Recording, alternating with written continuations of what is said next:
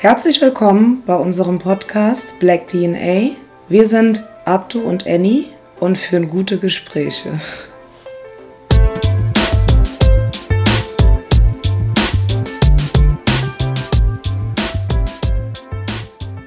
Hallo, mein Name ist Abdu und das ist die Annie. Wir sind zwei afrikanische junge Menschen aus der afrikanischen Diaspora und äh, wir hatten uns gedacht, wir nehmen jetzt einfach mal einen Podcast auf. Wahrscheinlich werden jetzt viele sagen, ah, noch ein Podcast. Ja, aber das ist diesmal ein bisschen anders. Denn äh, wir besprechen die Themen, die äh, jetzt mittlerweile schon seit einigen Jahren, jetzt verstärkt seit einigen Wochen passiert, und zwar Rassismus, äh, über, ja genau, über Rassismus. Und wir reden auch über unsere Erfahrungen, speziell was wir so alles erlebt haben, wie wir uns dabei fühlen, was wir für Gedanken wir dabei haben über die Rass Rassismusdebatten und sonst allerlei anderen Formen. Genau, und äh, wir hoffen, ihr habt da Spaß dran und äh, genau, jetzt ein paar Worte zu Annie. Annie ist eine äh, junge Studentin, die äh, extra aus Koblenz nach Berlin gezogen ist, weil natürlich Berlin die bessere Stadt ist. Und auch hier seit einigen Jahren in Berlin lebt und dadurch auch ihre Erfahrungen gesammelt hat. Und genau, und darüber werden wir euch mal ein bisschen erzählen. Und ich hoffe, genau, wie ich gesagt habe, habt ihr Spaß dran. Annie, möchtest du was sagen, bevor wir anfangen? Hi, und zwar Dankeschön, Abdu, dass du mich so gut vorgestellt hast. Genau, ich bin die Annie bin 29 Jahre alt und genau wie der Abdu studieren wir Kulturwissenschaften. Darüber haben wir uns auch kennengelernt. Wir studieren Kulturwissenschaften in Frankfurt an der Oder. Äh, leben aber in Berlin. Ja, wir pendeln. Zwei Drittel unserer äh, Mitkommilitonen äh, pendeln auch. Und wir haben uns jetzt halt, wie gesagt, zusammengefunden, weil wir so unterschiedliche Themen haben, worüber wir uns alle immer gut unterhalten aber wir würden das eigentlich gerne mit anderen teilen. Und da die afrodeutsche Gesellschaft irgendwie relativ wenig repräsentiert wird, also es gibt natürlich schon Serien, Filme und Podcasts, wollen wir halt einfach als neue Generation sagen, hey, wir mal stellen auch was auf die Beine. Also wir haben halt eigentlich vor, einfach drauf loszuquatschen. Es ist nichts Spezifisches, aber das ist natürlich klar, dass wir halt als Minderheit oft so den Themen über Deutsch, und Schwarzsein in Deutschland einfach darüber reden, ob wir darüber reden wollen. Das wird aber natürlich nicht hauptsächlich nur zu 100% das Thema sein, aber dennoch werden wir immer wieder mal darauf zurückkommen oder euch unter Umständen auch mal Begriffe erklären.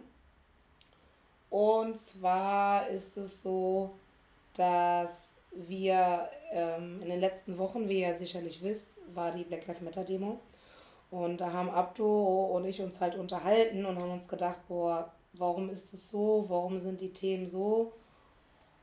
Und Abdo hat viele Freunde, ich habe viele Freunde und es wäre halt einfach irgendwie ein bisschen cool, wenn wir mal zu Wort kommen oder einfach mal über Sachen quatschen. Und ihr einfach mal zuhört und dadurch trotzdem informiert seid.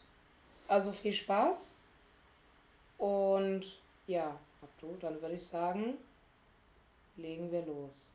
Genau, also das erste Thema ist natürlich äh, Black Lives Matter, äh, was uns durch den Kopf gegangen ist, als wir das mit George Floyd und so mitbekommen haben. Also zu den ersten Eindrücken, als ich das mitbekommen habe, das war ja auch, glaube ich, mitten in der Corona-Zeit, das war ja hier dieser Lockdown und alles Mögliche. Genau. Und äh, ja, als ich diese Bilder gesehen habe im Fernsehen, habe ich mir, war für mich jetzt leider gesagt nichts Neues, da wir das ja gewohnt sind aus Amerika, dass andauernd Schwarze umgebracht werden, zu Unrecht verurteilt, verhaftet werden. Dementsprechend war ich schon geschockt über die Art und Weise, aber es war für mich leider nicht mehr überraschend. Was waren denn deine ersten Gedanken, als du das gesehen hast? Ähm, ich muss halt ehrlich sagen, ich war schon einen Monat vorher schockiert. Zwar gab es einen ähm, Afroamerikaner, der gejoggt ist. Und da wurde halt ein Video auf Instagram geteilt. Also ich finde es halt überhaupt so krass, dass dieses Video überhaupt so krass geteilt worden ist. Da muss man sich natürlich die Frage stellen, dürfen Morde überhaupt in einer normalen Instagram-Story sein. Aber in dem Fall war es eigentlich ganz gut, weil das vieles wachgerüttelt hat. Ähm, er, hat, er ist gejoggt. Er wurde halt von drei Leuten in einem Auto angesprochen. Er ist weiter gejoggt. Und danach ist einer ausgestiegen und hat ihn erschossen. Und alle anderen sind aus dem Auto raus und haben noch schön geguckt, dass er ja halt ja tot ist. Und da war halt schon vor einem Monat der Punkt bei mir erreicht, wo ich mir gedacht habe, boah, jetzt sitzen wir wegen Corona viel mehr zu Hause. So manche mögen sich ja bestimmt mit ähm, Sachen auseinandersetzen oder halten sich halt genauso wie wir auch für aufgeweckt. Und es ist halt klar, dass wir beide uns natürlich mit Themen äh, auseinandersetzen, die mit äh, Sexismus, Klassismus und Rassismus zu tun haben. Nicht, weil wir das studieren, sondern weil wir permanent und auch unsere Zukunftskinder davon äh, betroffen sind. Ähm, wir haben uns dann stattdessen damit auseinandergesetzt und ähm, man hat dann mehr gelesen. Und als das mit George Floyd war und da habe ich mir einfach gedacht, so, also es reicht es haben mehr Leute so gesehen. Jetzt lebe ich in Berlin, jetzt haben wir hier auch eine ganz große Community. Dann ist es halt klar, dass man verbündet gemeinsam auf der Straße steht, egal ob schwarz, weiß, Jude, Muslime oder Christ. Und da passiert auf menschlicher Ebene halt äh, echt etwas Beschissenes. Und war dann doch angenehm überrascht, dass es ein Empowerment bzw. ein Movement gab, was mal gesagt hat, so, das und das passiert Leute werden festgenommen, Leute werden in der Haft gequält, erschossen und kriegen keine richtige, ne, also keinen Prozess. Und das ist halt scheiße. Und jetzt sagst du halt ab, du auch zu mir, ja, für mich ist es halt nichts Neues. Also ich komme zum Beispiel aus einer kleinen Stadt, ursprünglich, die ist in Rheinland-Pfalz. Mhm. Ähm, wir haben auch Minderheiten da, aber es ist halt auch schon erzkonservativ. Also man lässt sich aneinander in Ruhe, sage ich jetzt mal. Aber wenn ich damals schon in meiner Heimatstadt gesagt habe, so hey, ich will nicht, dass ihr fragt, wo ich herkomme, oder ob man, mein, ob man mich einfach anfassen darf, oder ja. ob ich beschnitten bin, oder so. Und ich dann gesagt habe, hey, ich finde das unangenehm, wurde mir halt immer so suggeriert, ja, du bist empfindlich. Ja, und ich dann immer dachte, nee, es fühlt sich halt immer schlecht darauf an, dass man mich in eine Kiste drückt. Und dann bin ich ja jetzt halt vor drei Jahren nach Berlin gezogen und habe ja halt auch zum ersten Mal Menschen kennengelernt, die das genauso erlebt haben, genauso sehen. Man fühlt sich hier halt einfach angenommen. Und das Gefühl hatte ich das letzte Mal, wie ich vor ein paar Jahren in Amerika war, dass man einfach so mit den Bedürfnissen kommt und sagt, ey, ich habe das Gefühl, wir sind zwar gleich, aber irgendwie nicht wirklich ganz gleich und irgendwie erwarten Leute halt immer was anderes, sei es auf der Arbeit, von der Bildung, von deinem Auftreten. Und durch dieses Black Lives Matter Movement ist mir dann auch mal aufgefallen, wie viele Menschen auch traumatisiert sind von diesen Übergriffen. Weil Amerika ist ja eine Sache, wir haben das in Deutschland auch, aber das ist halt hintenrum. Es ist noch milder, aber es ist hintenrum. Es ist halt etwas abgemildert, aber es ist genau dasselbe. Also sind hier auch Leute von in der, im Polizeigewahrsam gestorben. Es sind auch Leute festgenommen worden, wo man sich denkt, da hätte man jetzt nicht so dolle denjenigen verprügeln müssen. Und aber ab du weißt, was mir dann aufgefallen ist, als ich dann auf der Demo war, und du warst ja sicherlich auch äh, empowernd dabei. Also so ja, ich war jetzt nicht bei der Demo dabei. Ich habe da da das war halt, wie gesagt, wegen Corona und. Genau, äh, also das, das, schätze ich auch. Also das war auch echt, also wir haben auch Kritik dafür bekommen, dass es hieß, toll. Aber es ist Corona und jetzt ja. rennt ihr alle auf die Straße und kämpft für Probleme, die gar nicht da sind. Also für mich sind alle Menschen gleich. Und immer so, ja, Achim, für dich sind Menschen gleich, aber irgendwie nicht, sonst würden sich ja nicht so. Also dieses ja. Black Lives Matter Movement, das gab es auch die Jahre davor. Und da war ich auch schon hier in Berlin mit. Da waren um, um Länge nicht so viele Menschen, im Gegenteil. Also da waren schon viele Menschen, aber nicht 15.000. Aber es gab, gibt immer jedes Jahr ganz viele Demos, auch gegen die Mohrenstraße. Und hast du nicht gesehen.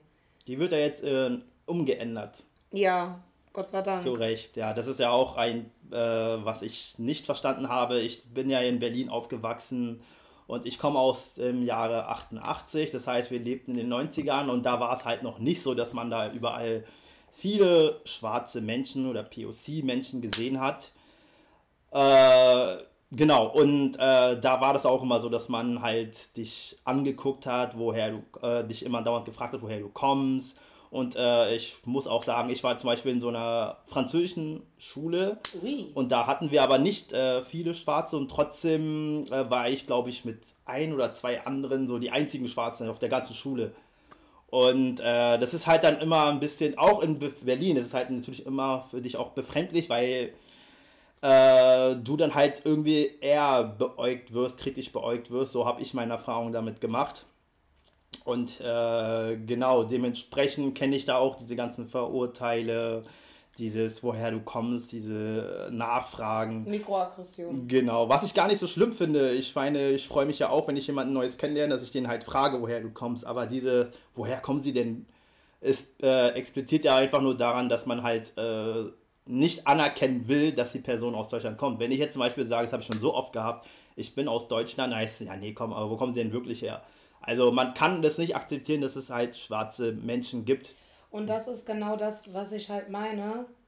Ähm, wir werden da bestimmt ab und an mal drüber sprechen. Für die Leute, die den Podcast hören. Ihr denkt euch bestimmt nichts dabei zu fragen, boah, woher kommt die?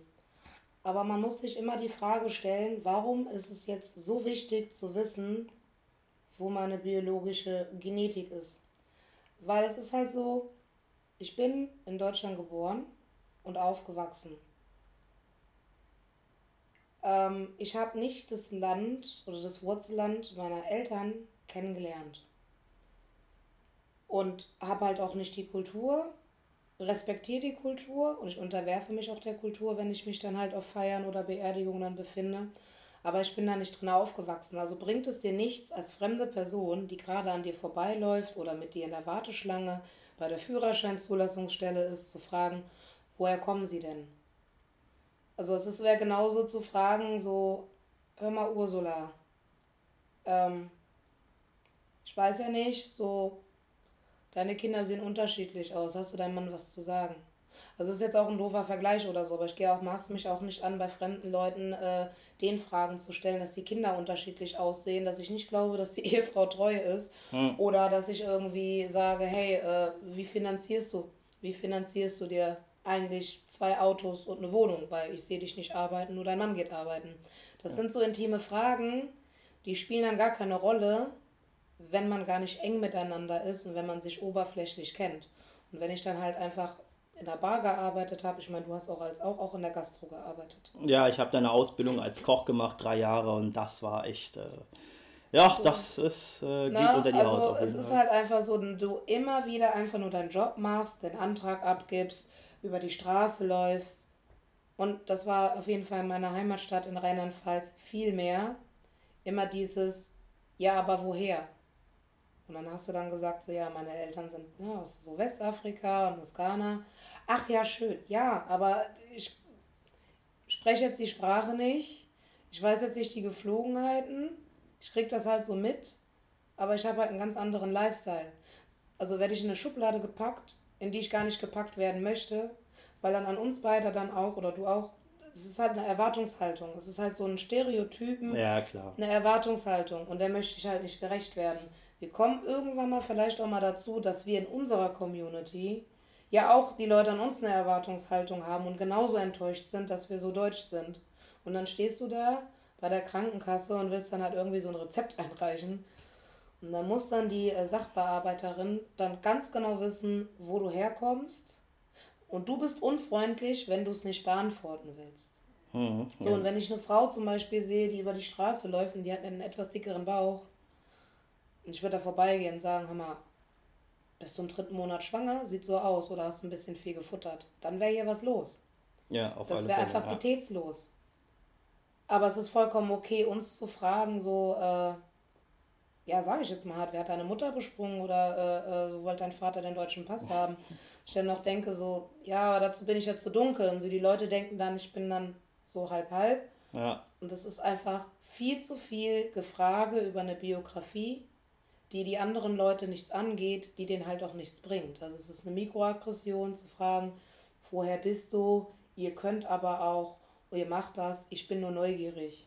ja. Weil die Neugierde endet in der deutschen Bevölkerung damit, dass wenn ich abends durch die Gegend gehe, du auch, ich meine, du bist ein Mann, du erlebst nochmal noch mal eine krassere Diskriminierung in, in vielen Fällen. Die ist ja mehr intersektional noch bei dir. Du bist ein Mann und du gehst dann, sage ich jetzt mal, durch Berlin-Steglitz, wo einfach nur Wohnblöcke sind und die Leute so Vorgärten haben.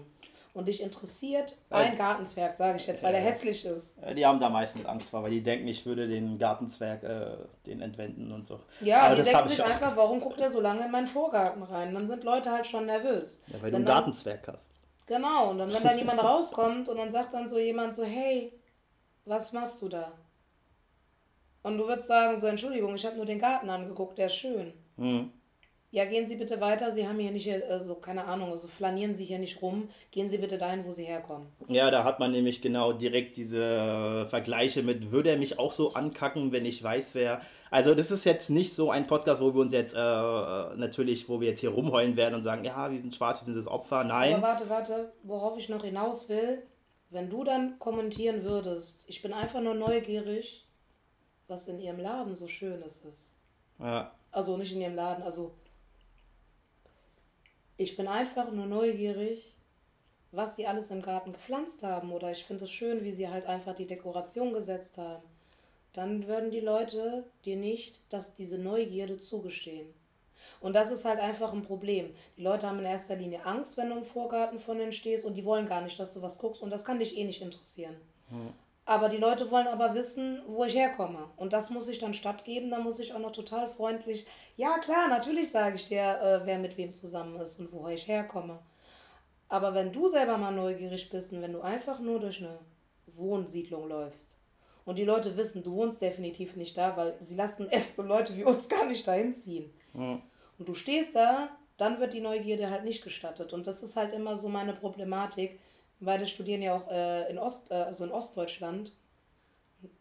Wir merken, dass wir in Ostdeutschland studieren.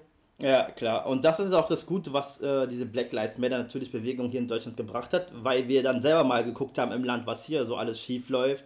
Und da haben wir ja gesehen, dass jetzt viele sich engagieren und äh, auch einige Podcasts jetzt äh, stattgefunden sind, haben, so wie diese, genau, wo die Leute sich jetzt austauschen. Also zu einem Black Lives Matter. Ihr werdet sehen, dass wir ab und zu mal vom Thema springen und auf andere Thema kommen, aber es knüpft, es ist also wie ein roter Faden, das hat alles einen Zusammenhang. Also wir sind da auch, wir reden jetzt einfach nur frei Schnauze, wir machen da jetzt nicht unbedingt, haben jetzt kein festes Konzept.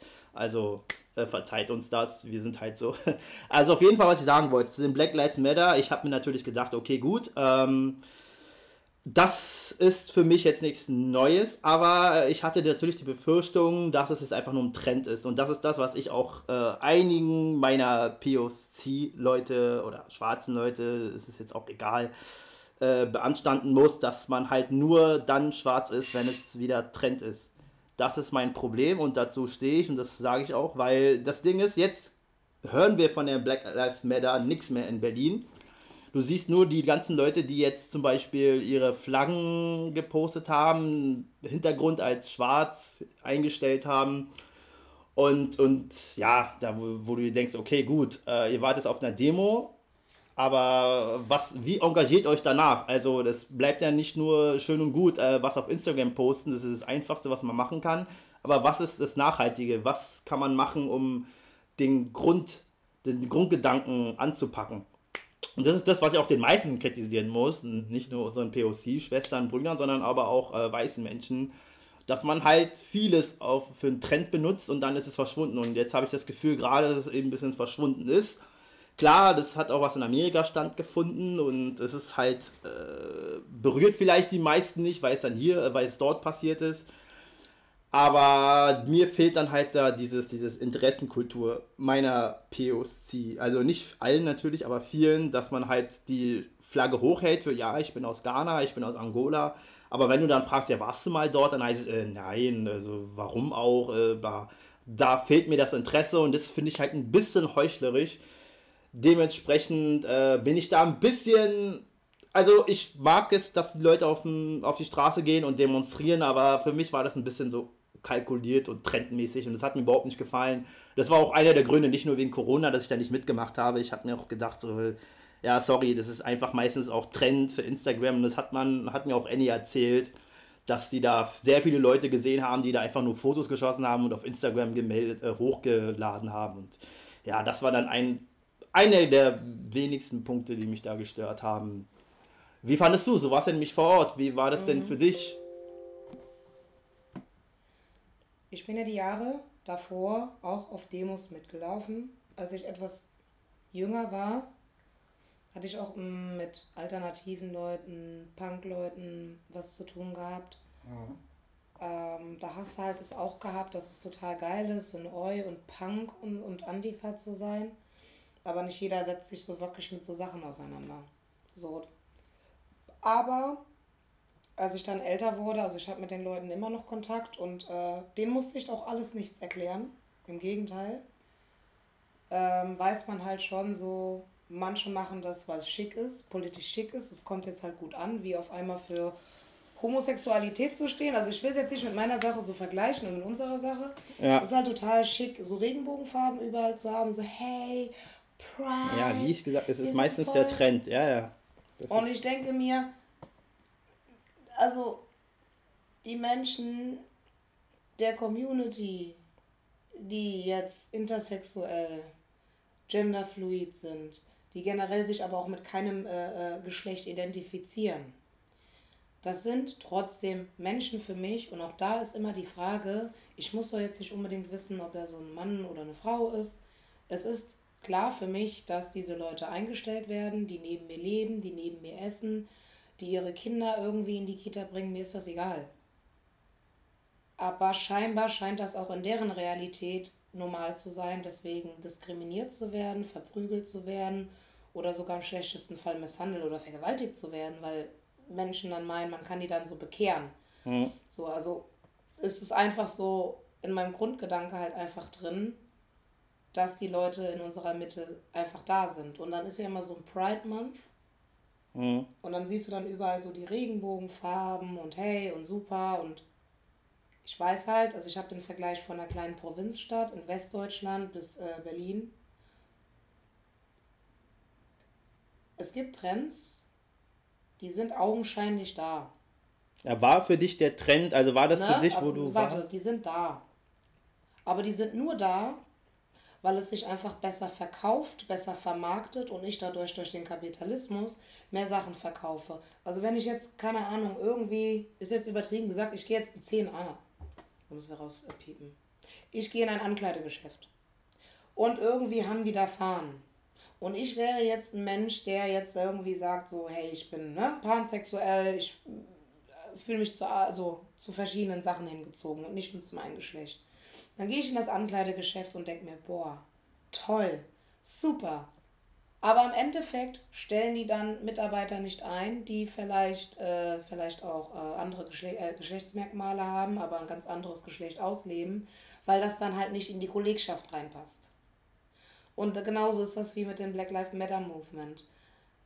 Klar, wir verstehen euch, Rassismus ist blöd, Rassismus ist doof, aber im Endeffekt siehst du trotzdem People of Color, schwarze Leute, asiatische Leute, offensichtlich jüdische Leute, Frauen die und Männer, die den muslimischen Glauben angehören und Frauen, die halt einen Hijab anziehen, die siehst du trotzdem nicht in gewissen Arbeitspositionen.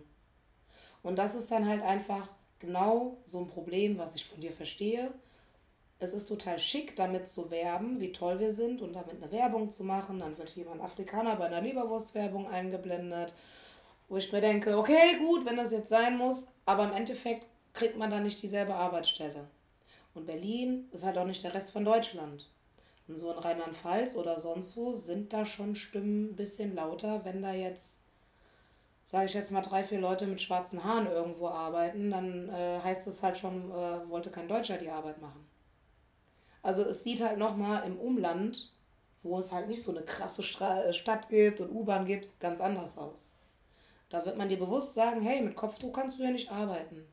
Aber hey, du kannst in dem Billig-Discounter-Shop arbeiten, du kannst da putz, da wo man dich nicht so sieht, da ist das halt okay. Und deswegen finde ich es toll, wenn Leute sich auf die Straße stellen und sagen, hey, Rassismus ist scheiße, Antisemitismus, Islamophobie, das ist Kacke, aber sie stellen dann aber nicht die Leute ein. Und bei dem Movement Also beim Black Lives Matter Demo. Ich war da gewesen, ich habe Mundschutz angehabt. Ich war auch noch mit äh, anderen Mitkommilitonen da, wo auch Leute weiß sind und die auch gesagt haben, ey, wir sind da hingegangen, wir haben protestiert, wir sind dann nach Hause gefahren. Für uns war das jetzt auch keine Partyveranstaltung. Das war ganz wichtig, das war keine Partyveranstaltung. Ich war ja in der amerikanischen Botschaft und ich war am Alexanderplatz. Aber dazu muss ich mal sagen, also ich bin ja da vorbeigelaufen und habe ja gesehen, dass da für manche war das schon eine Partyveranstaltung. Ja, Sie waren da wirklich nur zum weil Trinken da. Corona war, wir nicht feiern gehen können, wir nicht in ja, Bars gehen können. Dann ist aber und, die Demo äh, die falsche Standort. Das, das sehe ich halt genauso. Party aber in der nächsten Sache ist es auch, ne, ich kenne die Leute nicht. Und ich will jetzt den Leuten, nicht allen ausnahmslos, und das ist egal ob schwarz oder weiß, unterstellen, du bist hier nur, weil es jetzt irgendwie, weil hier mal was los ist, weil jetzt alle zusammen hinfahren oder was, was das ist. Aber ich verstehe schon den Gedanken, den du hast, dass du einfach den Verdacht äußerst. Es gibt Leute, die machen immer was. Ich meine, wir kennen das ja, wenn wir auch so sonst so auf Demos waren. Du siehst immer dieselben Gesichter. Ja. Auf Instagram siehst du immer dieselben Aktivisten und irgendwann mal kennt man sich oberflächlich und weiß, die machen immer was. Hm. So, jetzt ist es aber so, ähm, das war dann auf dieser Veranstaltung, also auf, auf dieser Demo waren wir ja 15.000, wobei ich das gefühlt vielleicht 300 oder 400 Leute regelmäßig die Jahre davor immer an der Demo teilnehmen. Mhm. Also kann ich natürlich deinen Punkt verstehen, dass du sagst, wo sind denn die Leute sonst? Andererseits finde ich das nochmal als Image, sage ich jetzt mal gut. Ich war ja da gewesen, ich musste ja am Alexanderplatz meine Freunde so irgendwie einsammeln. Mhm. Wir hatten ja kein Netz, ist ja zusammengebrochen da haben schon viele ältere Leute von der deutschen Bevölkerung geguckt und gestaunt. Ist jetzt mal egal, ob die Leute das genauso verinnerlichen. Ich bin auch nicht perfekt. Ich habe genauso, ich muss genauso Rassismus, rassismuskritisch mich betrachten. Oder ja, also ich bin jetzt nicht sexist oder antisemitisch oder islamophob, aber ich bin auch in der deutschen Gesellschaft aufgewachsen und sage Dinge, wo dann auch Leute auf mich zutreten und sagen, das sagt man so nicht, Annie. So, und da bin ich schon mal bereit, mich belehren zu lassen. Ich bin aber auch froh, dass es weiße deutsche Leute gab, die gesagt haben, ey, mir geht das echt auf den Sack und ich finde das scheiße. Und die haben auch, genau wie dich und mich angeschrieben, haben gesagt, hast du Bücher, die wir lesen können? Wie stehst du zu dem Begriff? Was kann ich machen? Mir haben Leute geschrieben, Annie, ich gehe auf keine Demo und ich werde nichts teilen. Ich spreche einfach meine Eltern darauf an wenn ich sonntags mit meiner Tochter da bin und die sich wieder irgendwie aufregen über eine bulgarische Arbeitergruppe auf der Baustelle mhm. und dann halt meine Freunde sagen, ja, Papa redet nicht so schlecht über die Leute. Das, die sagen, haben dann eher gesagt, so, das, das bringt für die mehr was, Leute halt auf ihrer Arbeitsstelle oder bei sich im Fitnessstudio darauf anzusprechen, dass sie rassistisch sind oder sexistisch sind, als ein Bild zu teilen. Ja, man muss es halt an der Wurzel packen, das finde ich auch. Das ist natürlich äh, ein guter Einwand, klar, dass man da auch mit den Eltern spricht, mit dem näheren Bekanntschaft. Da fängt man als erstes an. Und weil Teilen an sich bringt ja Aufmerksamkeit. Okay, ich fand es auch krass, dass da wirklich 15.000 Leute am Alexanderplatz sich da, also da befunden haben. Das rechne ich auch hoch an. Das war ja nicht nur in Berlin, sondern auch in Österreich und so weiter. Ja. Das ist gut, aber was ist der Punkt danach? Was ist jetzt passiert nach dem ähm, nach der Demo? Konnten wir irgendwas erreichen? Äh, konnten wir ins Gespräch kommen? Dialoge? Das habe ich jetzt bis jetzt nur unter einigen Leuten gesehen, die sich sowieso einsetzen für gegen Rassismus und so weiter. Aber ansonsten so an der Jugend an sich habe ich jetzt bis jetzt nicht so viel mitbekommen. Das ist das, was ich auch ein bisschen äh, kritisiere. Aber gut, kann ja noch, was nicht ist, kann ja noch werden. Ne? Und äh, dementsprechend ist es auch ziemlich wichtig, dass wir auch darüber reden und äh, unsere Gedanken austauschen. Und äh, das bringt es natürlich äh, auf jeden Fall, weil man sich dann so oder so automatisch Gedanken macht und dann halt sich dann selber vorstellen kann, okay, gut, äh, ich war jetzt an der Demo, hm, gut, äh, was habe ich denn noch machen können? Ah, ich habe jetzt nichts gemacht. Gut, äh, was nicht ist, wie ich gesagt habe, kann noch werden. Und man kann sich da einfach einlesen und ein bisschen recherchieren und am besten auch mit den bekannten Kreis reden. Zum Beispiel, wenn du da einige schwarze Menschen hast, dann einfach mit ihnen drüber reden, so äh, über die Erfahrungen sprechen, wie fühlt sich das für dich an, weil, wie gesagt, wir sind ja jetzt in Deutschland, also wir können jetzt nicht, wir können jetzt nicht über die Erfahrungen in Amerika sprechen, da ist es immer wieder was ganz anderes, auch von der Geschichte auch anders. Mhm. Und äh, hier müssen wir halt äh, anfangen und gucken, wie wir das dann halt thematisieren und debattieren, genau. Was ich dazu abschließend sagen, äh, noch sagen möchte, ist, ähm, es ist halt so, jede Zeit hatte eine Aufklärung. Ich habe jetzt was von Spiegel mir gekauft, die haben immer so Themenzeitschriften. Hm. Und da habe ich mir das Kaiserreich Nachkriegszeit und ähm, die Aufklärung geholt. Bei der bei die Aufklärung geht es darum, dass viele Philosophen und Gesellschaftstheoretiker Sachen angesprochen haben und hinterfragt haben, die aber auch sehr beschimpft und bekämpft worden sind. Und ich glaube, es ist jetzt gerade dieses Jahrhundert oder dieses Jahrzehnt, sagen wir mal dieses Jahrzehnt, ist jetzt halt einfach so sehr beschissen für die Menschen, die zum Beispiel nicht betroffen sind also meine Familie nicht, weil ich meine, die haben mich großgezogen, so, die wissen, was da so ist, aber du lebst dein Leben und kriegst jetzt von Menschen gesagt, das ist scheiße. Das ist jetzt auch ein Punkt. Du kannst jetzt nicht mehr zeig deine Titten, zeig deine Titten zu einer Frau sagen. Das ist jetzt sexistisch, da verdrehen die Leute jetzt schon die Augen. Du kannst jetzt nicht mehr hingehen und irgendwie sagen, ja, keine Ahnung, guck dir mal da hinten hier das Kopftuchmädchen an. Es ist islamophobisch. Man hat es immer jahrelang gemacht. Man darf nicht mehr äh, die Sintus und Romas mit dem Z-Wort be, äh, bezeichnen.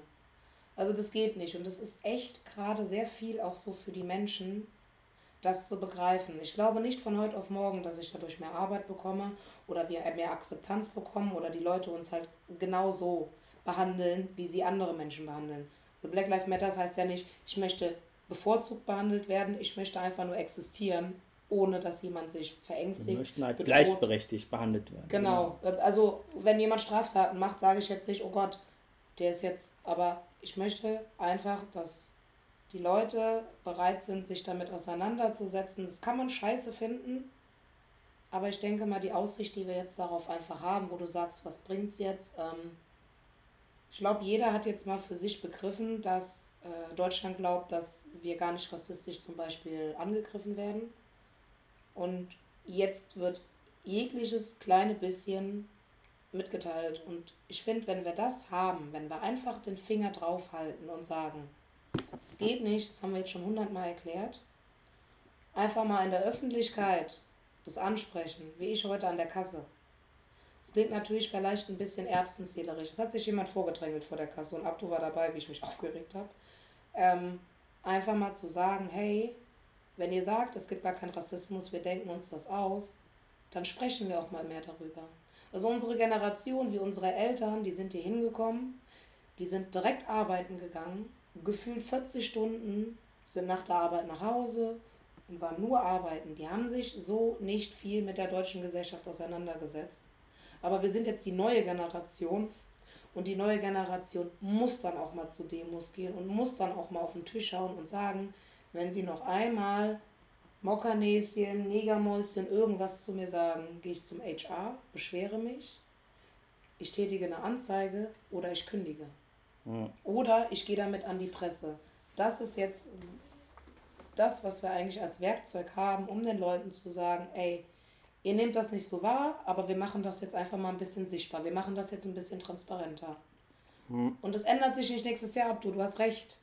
Aber wenn wir Kinder bekommen, gibt es vielleicht drei, vier Diskussionen weniger. Oder man lässt gewisse Sprüche ganz, man kann ja immer noch im Stammtisch sagen, meine Güte, die ganzen Schwarzen, die kriegen so viel. Dann mach es in deinen Stammtisch, in deinen eigenen vier Wänden, aber hau das vielleicht nicht mehr dein Mitarbeiter, der, dein Schüler, oder deinen Klienten ums Ohr. Man weiß einfach, man lässt das. Und das, denke ich mal, wird jetzt in Zukunft definitiv weiterlaufen. Genau, und das ist auch mal ein schöner Abschluss für die erste Folge. Wir hoffen, es hat euch gefallen. Gebt uns ruhig Feedback und ja, bis demnächst.